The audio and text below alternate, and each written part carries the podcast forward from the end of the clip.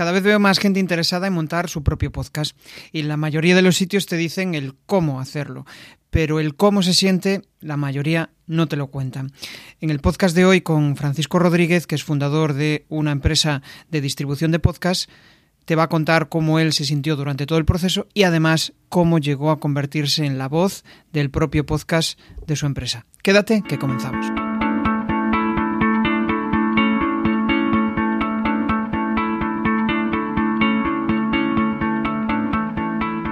Bienvenido a Comunicar más que hablar. Soy Jesús Pérez Santiago y este es el podcast de los que quieren crear su propia audiencia, ganar visibilidad y dejar de ser espectadores. En crearpresentaciones.com barra comunidad envío una píldora semanal para que puedas comprimir tu conocimiento en contenidos atractivos. ¿Qué tal, Francisco? Hola Jesús, ¿cómo estás? ¿Cómo va todo? Genial. Bueno, pues Francisco, aparte de estar en PodNation, que es uno de los cofundadores, aparte de eso, pues hace, hace muchas más, hace muchas más cosas, ¿no? Entonces, pues, me gustaría saber qué ha sucedido para estar haciendo hoy, pues lo que estás haciendo hoy. En modo resumen, ¿qué ha pasado y qué te ha llevado a que hoy estés haciendo, pues eso, aparte de estar en PodNation, eres product manager, haces muchas cosas, ¿no? Haznos ahí un pequeño resumen. A ver, eh, en realidad ya eh, para este año cambié incluso de, rol. Ya no soy solamente product manager, sino soy chief de operaciones de la empresa que, en la que trabajaba. O sea, digamos que me ascendieron. Entonces todavía hago más cosas.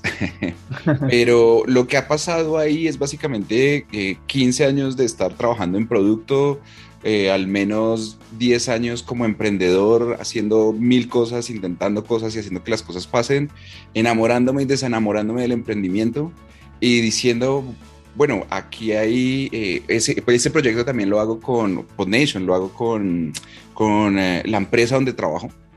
Soy socio con ellos dentro de ese proyecto. Entonces, es básicamente, ellos son buenos en, tecnología, yo soy bueno en productos, sumemos eh, conocimientos, hagamos una buena sinergia y empecemos a trabajar en una filosofía un poco muy diferente a como yo entendía el emprendimiento, a cómo se entiende el emprendimiento de San Francisco, digamos y, decidimos crearlo, levantarlo y empezar a, a ver cómo podíamos impactar el, el espacio del podcasting.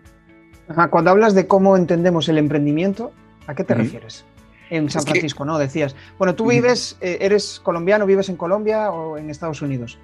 No, yo vivo y soy de Colombia en este, eh, ahora mismo, ¿verdad? Eh, y cuando hablo del emprendimiento en San Francisco es que nos vendieron una idea hace mucho tiempo que si mi startup no crece, está muriendo.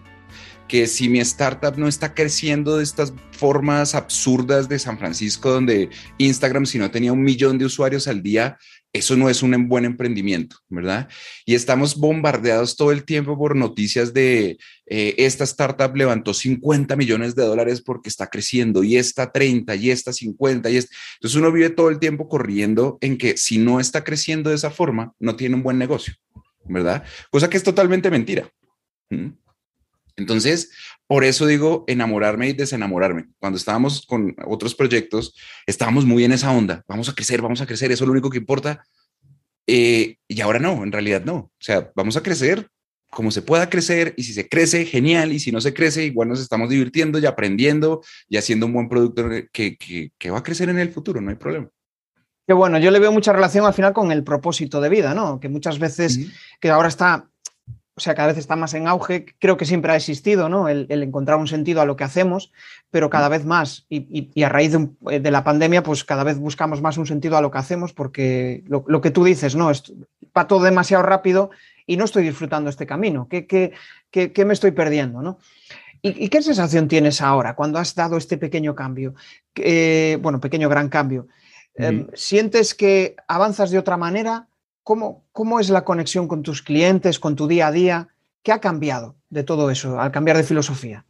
Creo que empecé a darme cuenta que más allá del, o sea, tener un emprendimiento que crezca está muy bien, ¿verdad? Pero en realidad ese no es el objetivo de emprender. El objetivo de emprender es ayudar o resolverle un problema a alguien, ¿verdad?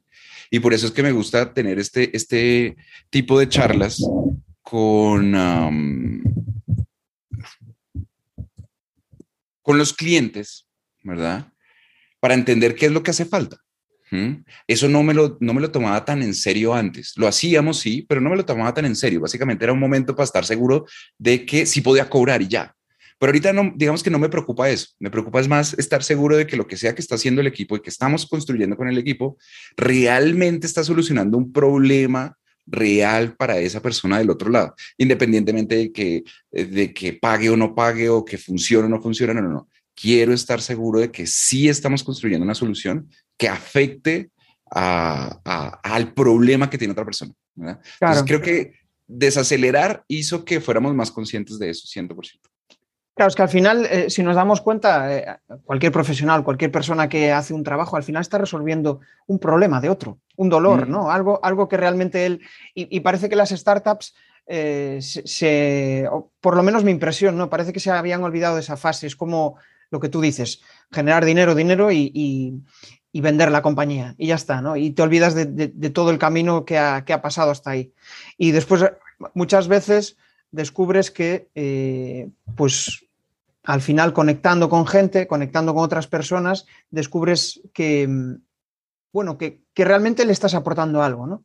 Que realmente hay algo más en lo que tú, en lo que tú haces, ¿no? Me gustaría avanzar un poco más en, de cara a, cómo conseguiste definir tu, proyecto. Es decir, cuando pensasteis en PodNation, ¿qué problema real, real queríais resolver? Pues fíjate que fue muy curioso, por lo menos con, respecto a mí. Yo no quiero volver a ser emprendedor en mi vida, ¿verdad? Eso es uno de los trabajos que no quiero volver a repetir jamás, ¿verdad? Y todas las personas con las que yo estaba y que tengo alrededor lo saben, ¿verdad?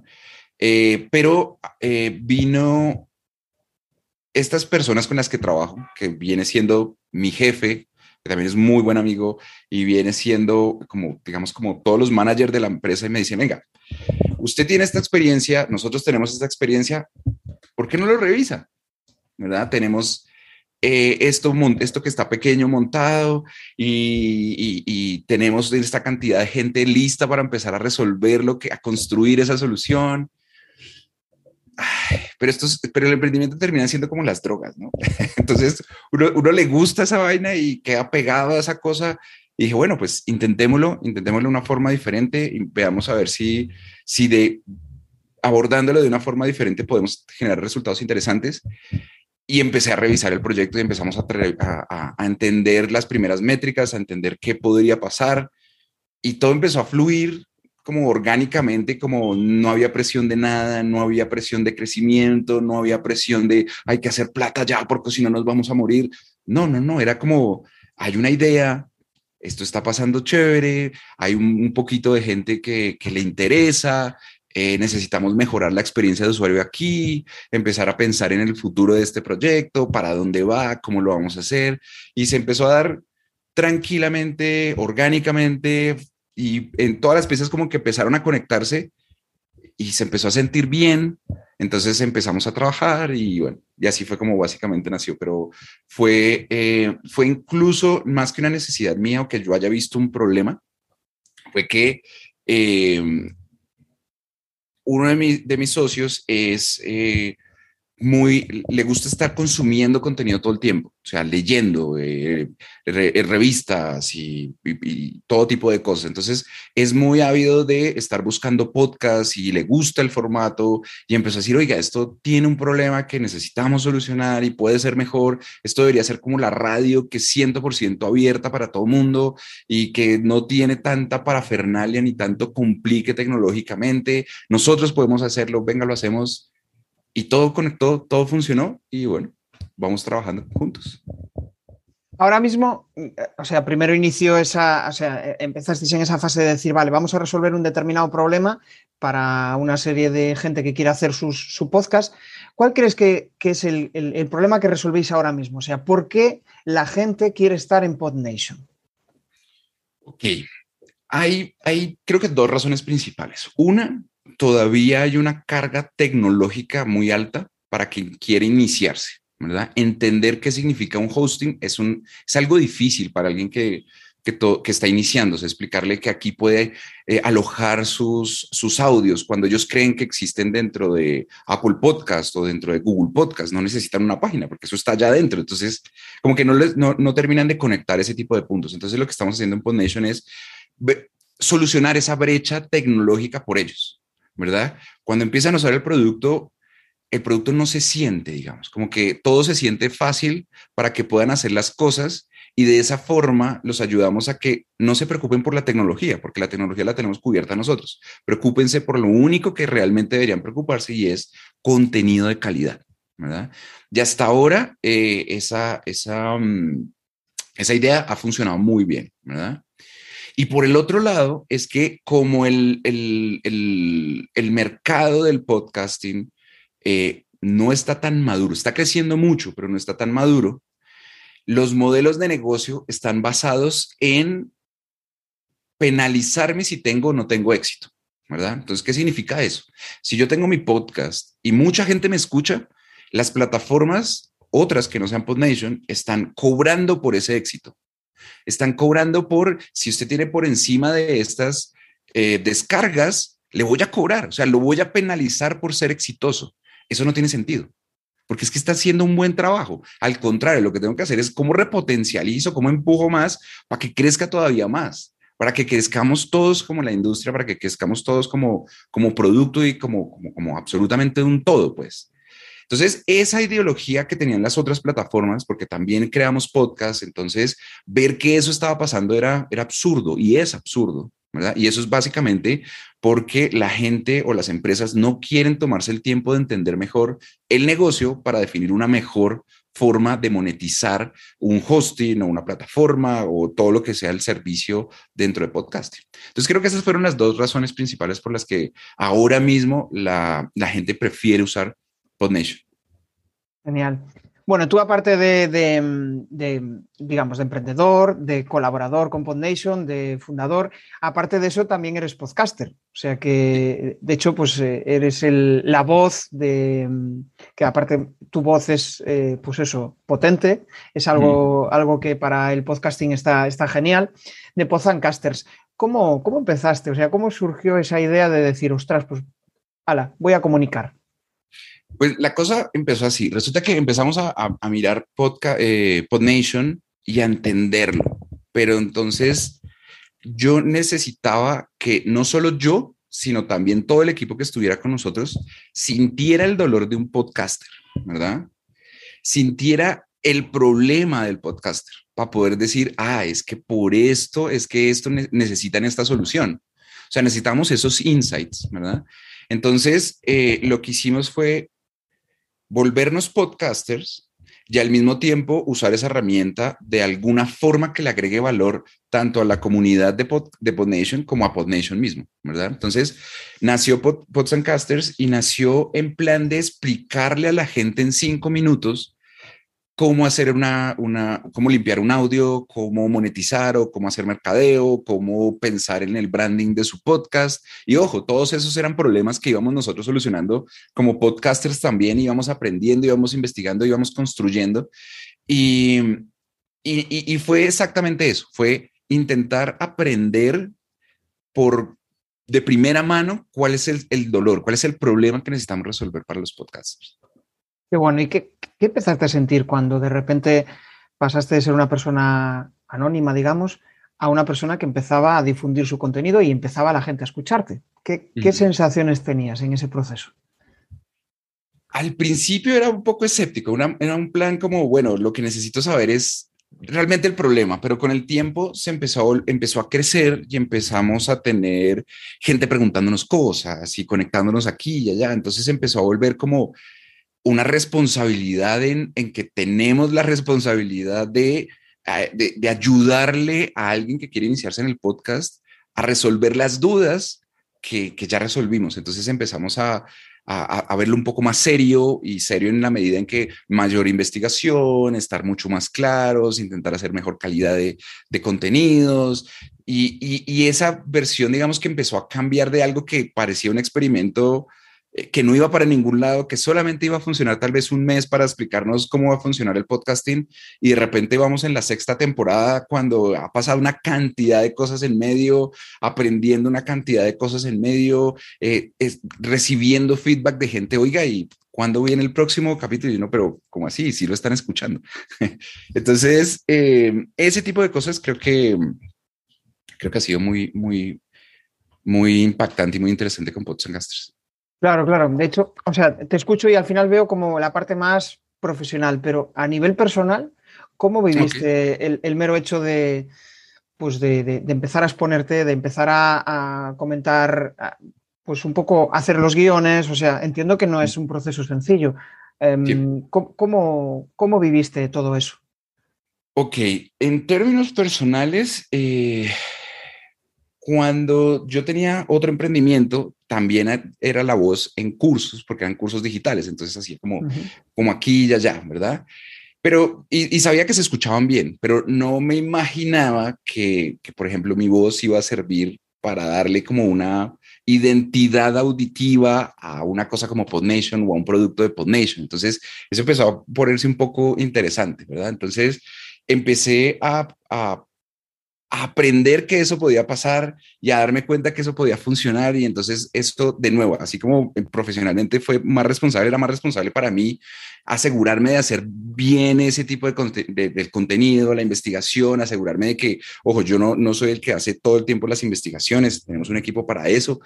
Eh, con el que trabajamos y son súper, súper cuidadosas con el tipo de temas y con la investigación y quisquillosas, digamos, con, con asegurarse de traer todo lo correcto pero entonces ya empezó a, leerlo más, a tener más cuidado en no, esta palabra no la voy a decir yo, pero va a ser por acá y decimos lo mismo y entonces revisamos juntos el guion y, lo revisamos al, al, detalle de estar seguros de que realmente no quiero contar eso. Como tener esa sensación de que es tan buen contenido que no quiero contarlo porque es que es como, como contar la salsa secreta de una cosa que todo el mundo quiere, pues. Hasta que no tenemos esa sensación o hasta que no tengo esa sensación, como que no me siento tranquilo para grabarlo. Y ahí es cuando empezamos a hacerlo.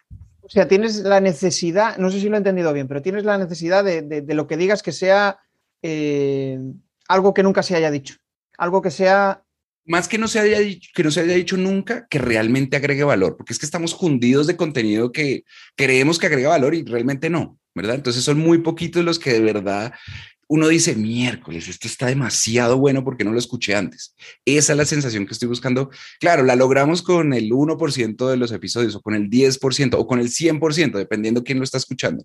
Pero sí puedes estar seguro que personalmente y junto al equipo nos hemos empezado a preocupar muchísimo más por ese tipo de detalles. Y creo que ahí es donde se vuelve personal todo este rollo de crear contenido. Eh, y es asegurarnos en exactamente en ese tipo de cosas. Que si lo logramos, pues bueno, muchas veces se logra, muchas veces no, muchas veces son experimentos, pero, pero sí es una responsabilidad latente todo el tiempo. Genial. Y, y cuando piensas en ese, o sea, cuando piensas, no, realmente cuando haces ese contenido, ¿no? ¿Cómo descubres eh, o, cuál, de, cuál, cuál es el contenido que dices, Buah, este, este contenido está funcionando genial, eh, estoy aportando valor? ¿Cómo, ¿Cómo consigues llegar a esa conclusión de decir, este contenido es bueno, este contenido no es tan bueno? Es una combinación de cosas, ¿verdad? Desde mi experiencia es desarrollo de producto desde hace años, ¿verdad? Entonces lo que empezamos a hacer fue que eh, al crear contenido, primero era para solucionar los problemas nosotros. Tan pronto teníamos los primeros capítulos afuera, empezamos con las métricas, empezar a, ver si habían descargas, si no habían descargas, así fuera una o dos, no importa, pero que hubieran o no hubieran, ¿verdad? Y luego podíamos comparar un episodio con otro y empezar a decir, ok, bueno, tal vez este interesa más, tal vez este interesa menos. Luego le empezamos a decir, ok, necesitamos una segunda forma o una segunda voz que nos diga para dónde vamos y cómo podemos hacerlo mejor. Entonces empezamos a tener de la misma forma en que hay eh, eh, entrevistas de producto para preguntar, oiga, qué hace falta en PodNation para que sea mejor, eh, intentamos conectar con alguien que descargue el contenido y le decimos, oiga, ¿qué le pareció? charlamos cinco minutos y de esa forma empezamos a ver qué tan emocionado está con el tema o si se refiere a un tema anterior y, se habla mucho más de ese tema, entonces empezamos como a atar los cabos, ¿verdad? Y, lo que nos hemos dado cuenta es que muchos de los que nos siguen en Podcaster son muy apasionados por el tema, porque pues por supuesto les gusta el podcast, entonces cuando hablamos con ellos no se guardan un solo detalle en, decir este capítulo estuvo buenísimo, pero este pasó y este pasó y este pasó. Y entonces eh, combinar esas dos informaciones ha sido muy, pero muy útil para, para poder tomar la decisión de cuál es el siguiente paso. Qué bueno, bueno. Hasta aquí ya tenemos varias, varias perlas. Desde luego, una, una de las claves que, más me ha gustado de lo que me acabas de contar es un poco el parar, ¿no? El, cuando, cuando, haces una, cuando montas una empresa y piensas en un dolor a resolver del cliente, eh, no pensar solo en la monetización, sino en cómo le puedes aportar valor. Porque al final lo que buscas o lo que buscamos en general es tener negocios pensando en el largo plazo, no negocios para que haya una burbuja, explote tengamos, nos hagamos ricos, entre comillas, y, mm. después qué, después cuál es el siguiente paso, ¿no? Es como buscar una, sostenibilidad, un negocio sostenible. Y al final mm. para mí el podcast es un poco así también, es decir, es algo donde vas generando una relación de confianza muy poquito a poco. De hecho, para, para que el podcast vea resultados, pues como mínimo eh, tienes que estar un año publicando contenido de forma eh, sostenible, ¿no? ¿Qué opinas de todo esto? ¿Qué opinas del podcast como un medio de comunicación y de, establecer una relación con, tus clientes, ¿no? con tu audiencia? Creo que el podcast tiene el poder que ningún otro medio tiene. Y la cosa es así. Cuando hemos estado hablando con, gente que nos escucha, le preguntamos, oiga, ¿dónde nos escucha? ¿En qué momento del día nos escucha? Como para tener una idea de, si realmente están concentrados en el contenido, o sea, como entender un poco la situación en la que está. Y mucha gente eh, nos escucha cuando está de camino al trabajo, cuando está de camino a la universidad, cuando están en esos momentos, digamos, donde no hay nada por hacer sino esperar, ¿verdad? Entonces, cuando, cuando empezamos a ver eso, empezamos a decir, miércoles, en ese momento uno de verdad está concentrado en escucharlo no hay nada que lo distraiga, porque es que en, el camino al trabajo, camino a la universidad o camino al estudio, pues uno solamente está en el metro, en el bus, en lo que sea, esperando. Así que la gente realmente está escuchando, no hay nada como lo distraiga. O sea, lo que sucede en este momento es que si estamos en un computador, ¿verdad? Hay muchas distracciones. Entonces tenemos el Facebook, tenemos la otra red social, tenemos el chat de no sé qué, tenemos una cantidad de cosas que nos están molestando, pero en esos momentos todo está quieto y tenemos la capacidad de podernos concentrar en entender y escuchar lo que está pasando. ¿verdad? Entonces ahí es donde, donde se vuelve muy, muy, muy, muy interesante y donde, se, donde también nos, nos dice a nosotros como creadores de contenido que si ese es el momento donde realmente tienen los cinco sentidos en el audio que tienen en ese momento en, en el oído, es una responsabilidad de generar buen contenido. Punto. ¿Verdad? Y eso fue bastante particular, porque nosotros escuchamos, no, yo lo escucho como mientras estoy trabajando y termina siendo el background de mi trabajo, entonces como que bueno, entonces no lo está escuchando porque entonces está un poquito desconectado, pero empezamos a ver el pattern que es bastante la gente que lo hace en esos momentos, así que fue, fue bien, bien, bien interesante. ¿Qué tal? ¿Cómo va la charla? Bueno, para aquellos que queréis dejar de ser espectadores, dejar de estar viendo lo que están haciendo los demás y empezar a compartir vuestro conocimiento, todas las semanas en jesusperezsantiago.com barra comunidad tenéis una píldora para ayudaros a convertir vuestro conocimiento en contenidos. Curioso, yo, eh, o sea, mucha gente de la que conozco escucha eh, los podcasts de, fondo mientras está cocinando. Yo también suelo consumirlo así, pero pero no es mi, consumo principal. Mi consumo principal es cuando voy conduciendo, por ejemplo, o cuando estoy en la ducha eh, y busco concentrarme al 100% en eso. Porque suelo escuchar podcasts de, pues eso, de mentalidad, de comunicación, de, emprendimiento. Y, sí que me gusta ese consumo de estar 100% concentrado en lo, que, en lo que estoy escuchando. Cuando eh, lo que busco es escuchar de fondo, pues ahí igual busco más podcasts de entretenimiento, o no tanto eh, un podcast que, me aporte aprendizajes. ¿no? Y cuando quiero escuchar aprendizajes, pues quiero escuchar eh, con, vamos, con, con atención. Hay, em, hay, una cuestión que le preocupa a, muchos emprendedores, a muchos profesionales, a muchas eh, empresas, ¿no? que al final quieren difundir su mensaje a través de un, podcast y muchas veces piensan en el podcast como un negocio.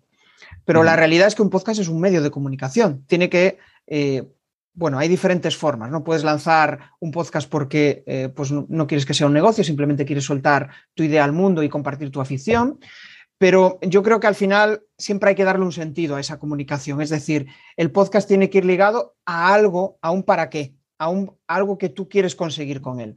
Y una de las vías que, quieren los emprendedores es monetizar el podcast, ¿no? ¿Cómo crees que es ese primer paso de decir, ostras, quiero lanzar un podcast, quiero relacionarlo con mi negocio, pero es que no tengo ni idea de lo que publicar, de lo que hablar, ni cómo darle un sentido a todo esto? ¿Cuál crees que son los primeros pasos para, para lanzar un, podcast y, que tenga un sentido para la persona y, que te permita también ser constante, que yo creo que es una de las claves para el podcast?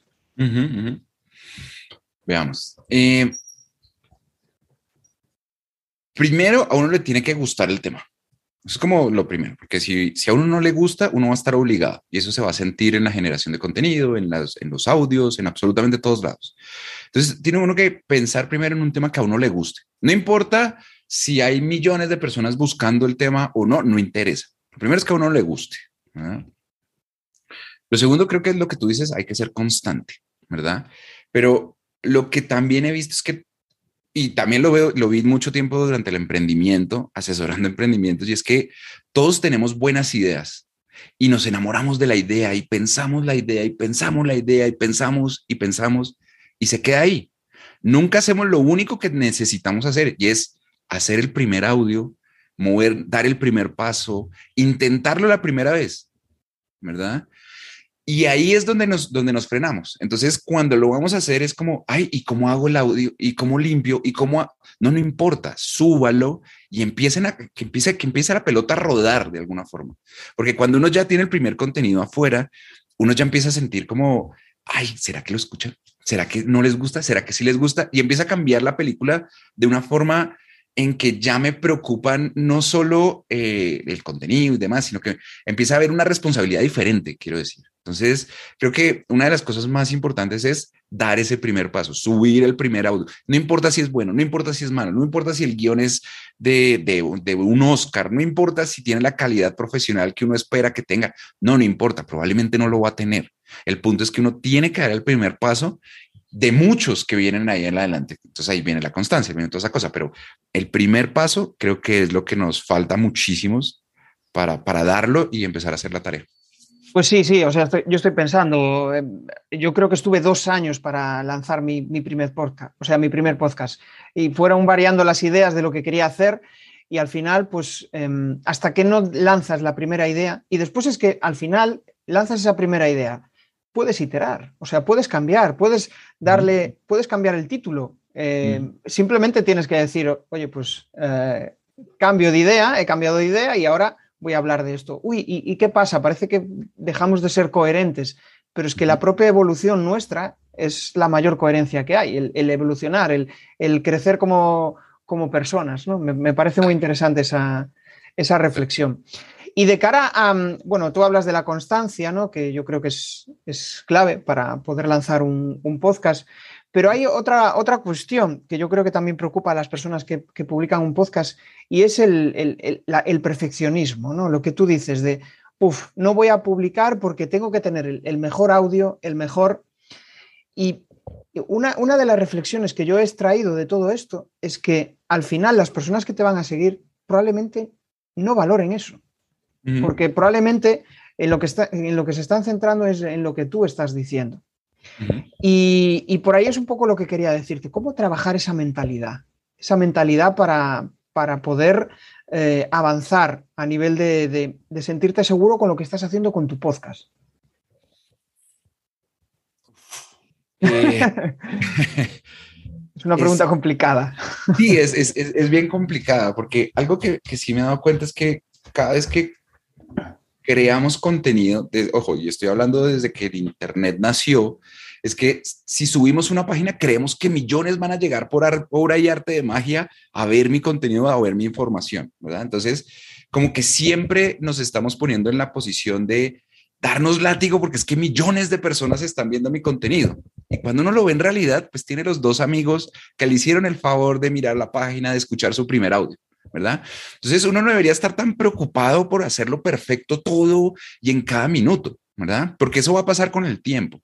A medida que uno se va, practicando y va haciendo dos, tres, cuatro, cinco temporadas y va haciendo episodios y como dices, uno en cada episodio va iterando un poquito mejor. Si, este, eh, si uno escucha su primer episodio después de 20, uno dice, uy, ¿cómo fue que subí eso? Por supuesto, porque ya uno sabe mejorar el audio, sabe mejorar las preguntas, sabe mejorar cómo hablar, sabe cómo eh, regular mejor la voz, cómo entonar, cómo no sé qué una cantidad de cosas que uno va aprendiendo en el camino, pero nos penalizamos el día uno por ser increíblemente perfectos y tiene que sonar como si, como si lleváramos 20 años en la industria y no es así. No funciona nada, absolutamente nada funciona así, ni, ni mi cuenta de red social, ni Instagram, ni Facebook. No, no, no, ninguno funciona así. Uno tiene que trabajar con la, con la, con el, con la plataforma, con el medio e ir iterando, ir creciendo, ir sumando, ir mejorando cada detalle, cada detalle, cada detalle, y los detalles no son infinitos al final. Es un número finito. Si estamos haciendo un podcast, probablemente voy a solucionar mil problemas, pero ¿qué pasa cuando llegue al episodio mil? Para el mil uno ya está perfecto, probablemente, o va a estar de muy buena calidad. Entonces, creo que el, el, el, el hecho es darnos cuenta de que no tenemos que ser perfectos el día uno, pero sí tenemos que mejorar todos los días siempre se puede mejorar. O sea, podemos ser increíbles, se escucha perfecto. Seguro que hay algo que podemos mejorar. Curioso, de hecho, eh, estoy pensando en cualquier cosa que lances, ya sea un podcast, ya sea LinkedIn, siempre tienes esa sensación. En cambio, cuando te vas enfrentando a esa sensación, muchas veces es como que dices, bueno, pues voy a lanzarlo y ya está, a ver lo que sucede. ¿no? no eh, parece que apagas un poco esa crítica externa de, uy, me va, me va a ver eh, todo el mundo iba a decir qué desastre acabo de lanzar. Es como, es como esos bloqueos y, sucede, o sea, eh, cuando estás publicando en LinkedIn, la primera vez, por ejemplo, dices, o cuando grabas un vídeo y lo publicas, ¡buah! ¡Qué miedo! ¡Qué, qué me estoy mostrando! Me, parece que, que algo va a suceder y al final es que no suele pasar nada. No suele pasar nada. Solamente es una película que nos armamos nosotros, pero bueno. Sí, sí, sí, genial. Bueno, eh, ya vamos avanzando y, hay un aspecto que, me, vamos, que le preocupa a buena parte de, las personas que tienen un podcast o que están pensando en, hacer un podcast. Y bueno, poco a poco hemos descubierto pues, eh, qué pasos seguir para trabajar la mentalidad y conseguir dar ese, primer paso. Por otro lado, también descubrir un poco eh, cómo vamos, cómo hacer ese contenido y descubrir un poco lo que le preocupa a nuestra audiencia, que básicamente es preguntándoles, preguntándoles y sabiendo un poco cómo, avanzan. Y hay otro aspecto que me gustaría saber es, bueno, aparte de que, bueno, tienes que comunicarte, tienes que em, buscar esos contenidos para tu podcast, pero hay otro aspecto que es darle visibilidad. Que, se que conozca lo que tú estás haciendo. Cómo comunicar tu idea al mundo para que el mundo venga a ti y, te consuma, ¿no? Y, y consuma tu podcast. ¿Qué claves darías para eso? Para conseguir visibilidad, para, em, para comunicar tu idea al mundo y, que al final pues seas, seas visible y, no estés solo. Wow, esa sí que está difícil. Em, creo que es muy importante, uno, estar dentro de las comunidades. O sea, a lo que quiero decir es que cuando uno empieza, uno cree que está solo y cree que el podcast que uno está haciendo es el único que tiene esa idea y que es el único que tiene ese, ese contenido. Y cuando empieza a meterse a las comunidades, empieza a darse cuenta que hay más gente que también tiene un tema parecido, que también tiene un podcast parecido y que tienen básicamente el mismo problema que uno, que es que está solo. ¿Verdad? Entonces creo que una de las mejores formas de empezar a conectar y empezar a crecer en la industria es empezando a conectar con ellos. Una de las mejores formas es justo esto que estamos haciendo y es, bueno, yo hago parte de tu podcast, tú haces parte de mi podcast y los dos crecemos con la comunidad de cada uno, por ejemplo. O sea, creo que la forma más sencilla, además que de esa forma uno está conectando con un igual a uno. Entonces empiezan a, de repente empiezan a compartirse cosas y empieza uno a, tener, digamos, como, como el amigo que también sabe lo que significa el podcast de uno y, y es como que están en la misma guerra, en la misma batalla, entonces empieza uno a tener aliados, digamos, empieza uno a construir su, red para poder dar la batalla. Entonces creo que eh, participar en el podcast de alguien más puede ser, es una de las mejores ideas. De nuevo, es crecer con la comunidad de ambos, así que está muy bueno. Genial. Bueno, pues eh, interesante charla. De hecho, pues, joder, mola mucho el poder bueno, mola, esto no sé si es una palabra que, es, que en Colombia se, usa, que me gusta. Sí, bueno, es que al final intento hablar lenguaje neutro, ¿no? Eh, o sea, español neutro, pero a veces es complicado. Pero me, encanta el, poder ver eh, em, o sea, el poder charlar con, mi proveedor de, podcast, ¿no? Con mi hosting y poder al final comprender cómo piensa, cómo actúa, me parece, me parece súper interesante. Y ya estamos finalizando, con lo cual, pues eh, lo que voy a hacer ahora es lanzarte cuatro preguntas sencillas en las que busco que me respondas o bien con una frase o bien con, una palabra. Muy bien. Y el primero es, eh, y, va muy relacionado con lo que me decías al principio, ¿no? Esto de, de buscar el propósito. Em, ¿Cuál crees que sería o qué recomendación le darías a una persona de cuál sería el primer paso para vivir de lo que a uno le gusta? ¿Cuál sería el primer paso? Hmm. Buena pregunta. Eh, sí creo que definitivamente es no sentir que estás solo, o sea, encontrar formas para dejar de sentir que estás solo, ¿verdad? Cuando yo empecé como diseñador, creía que no había nadie más haciendo esto y cuando empecé a conectar con comunidades y con cosas, me di cuenta que éramos muchos, o sea, no éramos un millón de personas, pero éramos bastantes y podíamos compartir conocimiento y podía, o sea, no necesariamente tenía que dar la pelea solo, ¿verdad? Entonces creo que eso es fácil. Lo primero que me diría a mí mismo hace unos años, cuando me sentía solo en o en desarrollo web o en cualquier otro proyecto es, hombre, busque a esa otra gente que ya está dando la pelea hace rato, pues, porque ya hay mucha gente dando esa pelea hace rato. Entonces creo que por ahí empezaría la cosa. Genial, qué bueno. Un tip por el que crees que merece la pena lanzar un podcast.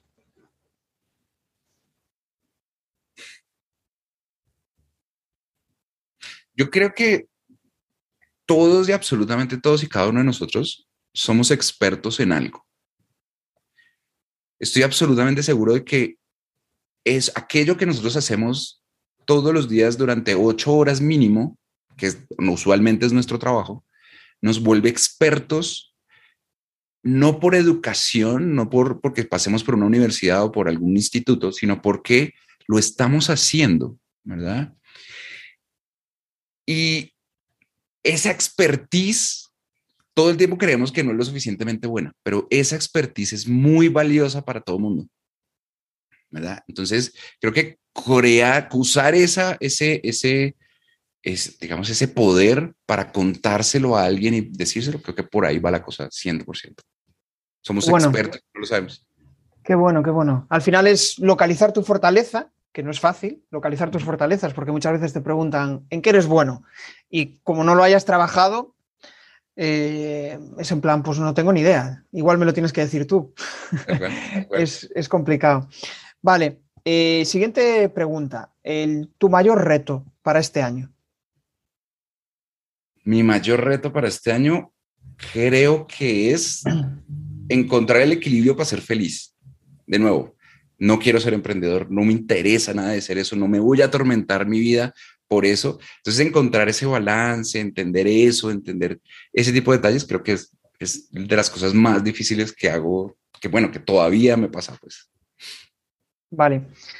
Y la última, ¿cuál crees que es el medio de comunicación en el que es más difícil conectar con la gente?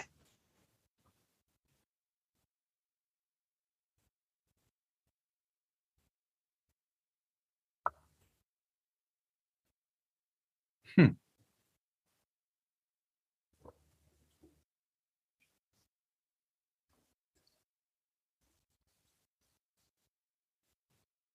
Yo creo que a este punto probablemente sea la televisión, ¿verdad? Pero es que bueno.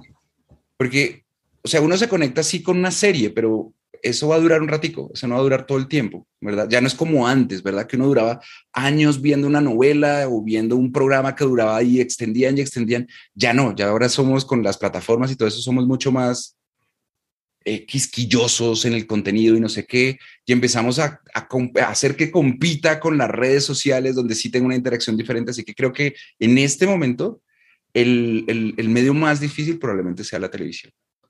Me has dejado pensando, ¿eh? O sea, cuando has dicho televisión dije yo, ostras, porque eh, si lo piensas bien, cada vez somos más inquietos, cada vez consumimos contenido eh, de lo que queremos en, cada momento, en función de nuestro estado emocional, en función de lo que sentimos, en función de, Buah, esto ya no me mola, le, doy para adelante y, me lo, y me lo cargo, ¿no? Y la tele muchas veces, aunque ha avanzado, aunque ha avanzado y puedes, pero está pensado para un contenido más en directo, más en el momento, ¿no? Y creo que no tenemos la suficiente paciencia, y eso quizá también sea una reflexión importante, el muchas veces el tener, el, pararse y consumir un contenido sin que sea pedido por ti. O sea, consumir un contenido porque sí, porque ya está, ¿no? Porque, bueno, he visto esto y dices, ostras, eh, muchas veces a mí una de las cosas que más me gusta de la tele es, muchas, eh, estoy constantemente eligiendo yo el contenido y de repente me da un contenido y es sorpresa para mí. Y eso digo, ostras, qué interesante. Eh, pues mira, si no hubiera hecho esto, no hubiera descubierto eh, eh, esta cuestión. Pero sí que, sí que creo que es un, reto importante para la, televisión el, lograr conectar con nosotros precisamente por eso, porque ahora somos nosotros los que elegimos.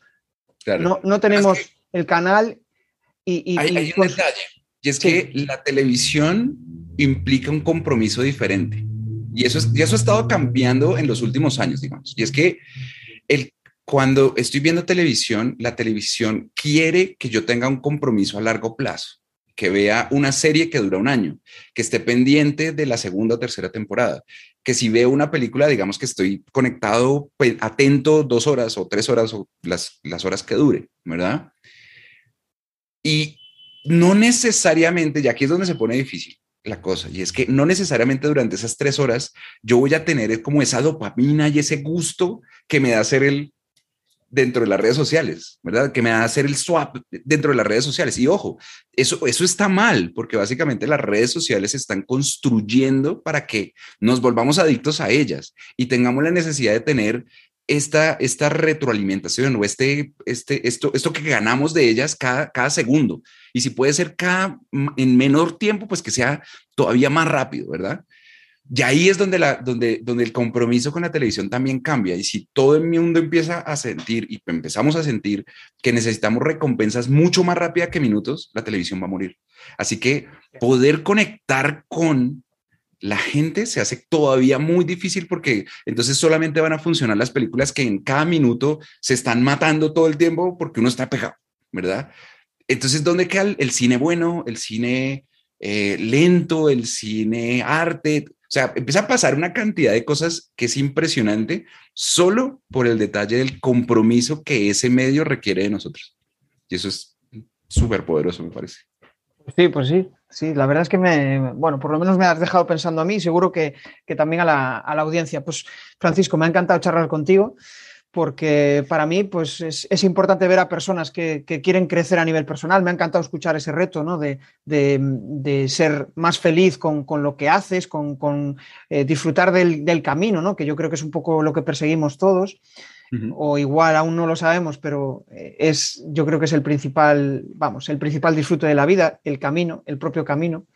Y me gustaría ahora que nos compartieras, eh, pues eso, tus coordenadas, dónde pueden conectar contigo y si quieres lanzar algún tipo de spam de valor, que le llamo yo, un mensaje a la audiencia, pues adelante. Muy bien. Eh, ¿Dónde me encuentran? En podnation.com. Ahí es como la forma donde estamos ahora mismo concentrados, haciendo contenido, haciendo mil cosas. Eh, así que ahí va, vamos a estar. Que es importante que definitivamente den ese primer paso. PodNation puede ser un aliado en ese primer paso. Al final, no importa que sea o no sea PodNation, ¿verdad? Porque lo que necesitamos es que la industria, el mercado del podcast crezca, nos conozcan más, la gente entienda que hay mucho valor, mucho conocimiento de calidad en, el, en el medio del podcast. Así que independiente de si es PodNation o no, empecemos a dar ese primer paso, ¿verdad? Empecemos a usar una, alguna plataforma, empecemos a, grabar un audio, empecemos a entender qué significa crear este contenido. Si es PodNation, genial. Está todo el equipo disponible para ayudar, para apoyar. Estamos construyendo nuevas formas de herramientas para monetizar, para distribuir, para hacer una cantidad de cosas. Así que eh, como emprendimiento no nos estamos quedando quietos y estamos buscando cómo ayudar a que esa primera vez y ese primer episodio y ese primer podcast sea mucho más efectivo, mucho más visible, mucho más grande de lo que siquiera podíamos empezar. Así que, mm, que pues nada, empezar a trabajar y a dar el primer paso. Genial, genial, pues damos ese primer paso. Pues nada más, hasta aquí ha llegado el episodio de hoy. Francisco, nos vemos Buenísimo. en el siguiente episodio. Chao, vale, chao. Jesús, estamos charlando.